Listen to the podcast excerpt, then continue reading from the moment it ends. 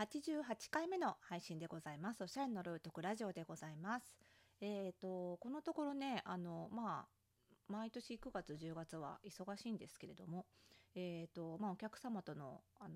カウンセリングオンラインが最近多いんですけどねあのオンラインでのファッション相談だったり、まあ、似合う服の診断だったり、まあ、総称してファッションカウンセリングって呼んでるんですがそれも続いてますしあとは私がやっているオンラインサロンのね服装心理ラボの、えー、運営メンバーとのミーティングなんかもあったりとかで、えーと、あとはフォースタイルパーソナルスタイリストスクールの生徒とのコンサルティングとか結構ね人とオンラインではあるんですけど喋る機会が増えてまして。でね結構そういうそのあちこちのね人から聞くのはちょっとね気持ちが落ち込んでる人がここのところ多いここ12週間多いなと思ってて。で昨日のね昨日もとある打ち合わせがあったんですけどまあ結構うちわの気の置けないみんなの打ち合わせなのでまああのね最近の話近況なんかも報告し合ったんですけど まあ結構ねなんかいろんな原因があるんですけど落ち込んでますって人が多くて。なので私が言ったのはもうこういう急に寒くなる時期ってあるじゃないですか。その時は基本的にもうね人間は気持ちが落ち込むんだと。もうねこの時期は病むと割り切ってしまった方がいいっていう話をしていてまあ弱い40年今日生きてるとですねやっぱり人間というのはこのバイオリズムには勝てないんだというのがですねいい加減こう諦めがついてくるんですね。で昨日打ち合わせしたのはね私よりちょっと若い世代が多かったのでまだその諦めがつかないんですよ。私もね30代前半ぐらいまでは気の持ちようで自分自身の気の持ちようでそれこそ気分は変わると思っていた時もありました。でもやっぱり人はただの生物ですので やっぱりねこのバイオリズムには勝てないわけですねであの寒くなってくる時期、まあ、あの夏から秋にかけてまた冬にかけてはどんどん日照時間が減っていくじゃないですか。そうするとこう日に当たることで出るそのメラトニンっていう物質がですね、まあ、あの幸せ感とかをねあの左右する。それが、えー、だんだん出なくなっていくわけですよ。そうするとあのやっぱり冬季うつ冬の季節のうつ冬季うつってよく言うんですけどね。あのなりやすいんです。やみやすい。あのメラトニンが減って減っていくとね。なのでもうあのー、結構最近気持ちが落ち込んでるっていうことに対して、ね、みんなあれこれ例えば会社の上司がとか、あの、自分の仕事がとか育児がとかいろんな理由つけるんですけど結構その理由って実は後付けだったりしてそもそもがその日照時間が減っていることによる気持ちの落ち込みがベースにあってでそこに背中を押すような形でその出来事があったに過ぎない実はその冬じゃなければこの時期じゃなければ同じことが起こってもこんなに気持ちが落ち込なか落ち込まなかったかもしれないみたいなことがあるわけですよ。なのでもうこれはねしょうがないと割り切るしかないんですよね逆にまあこの時期だからしょうがないよね私のせいじゃないよねって 思った方が楽になるんじゃないかなと。で特に、私はあの4年前に大体この時期にですね子供を産んだんですよ。で、まあ、見事に産後うつになりまして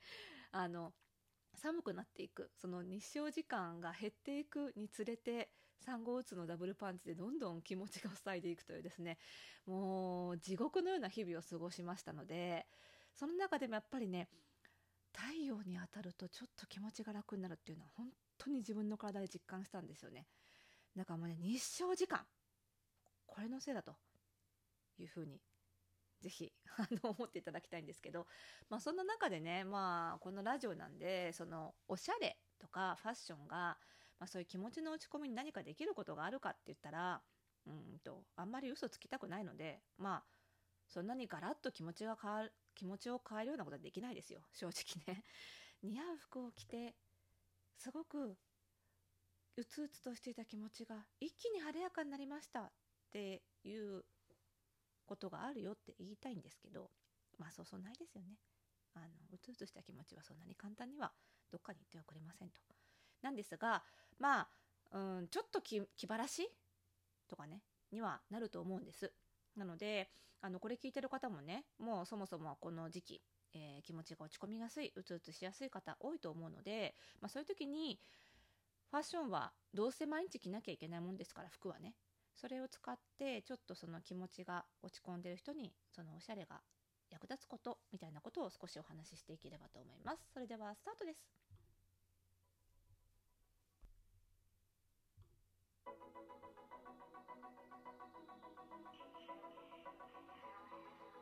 はい。ということで始まりました88回目かなの配信です。おしゃれな呪いを解くラジオでございます。この番組ではあなたに巻きつくファッションへの思い込みイコールおしゃれな呪いをバッサバッサと解いていきます。服装心理学をベースにおしゃれをもっと楽しみ、自分を変えるコツをお届けしています。お相手はパーソナルスタイリストで日本服装心理学協会代表理事の久野里沙でございます。今日もよろしくお願いいたします。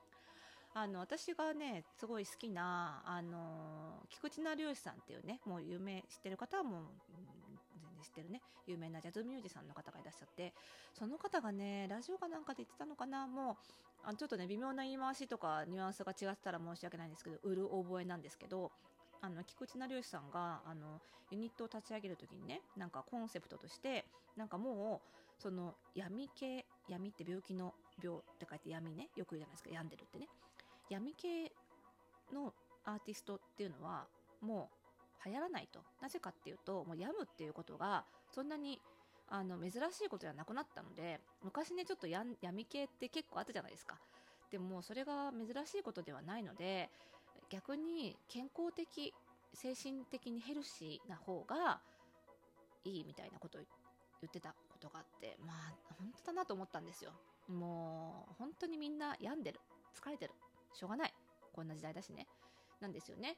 でその中で、まあ、ちょっとでもその気持ちを上向かせようとする時にやっぱり毎日どうせ着なきゃいけない服を活用するっていうことを私はまあ起業当時からぜひ提唱したいなと思っていて、まあ、ちょこちょこね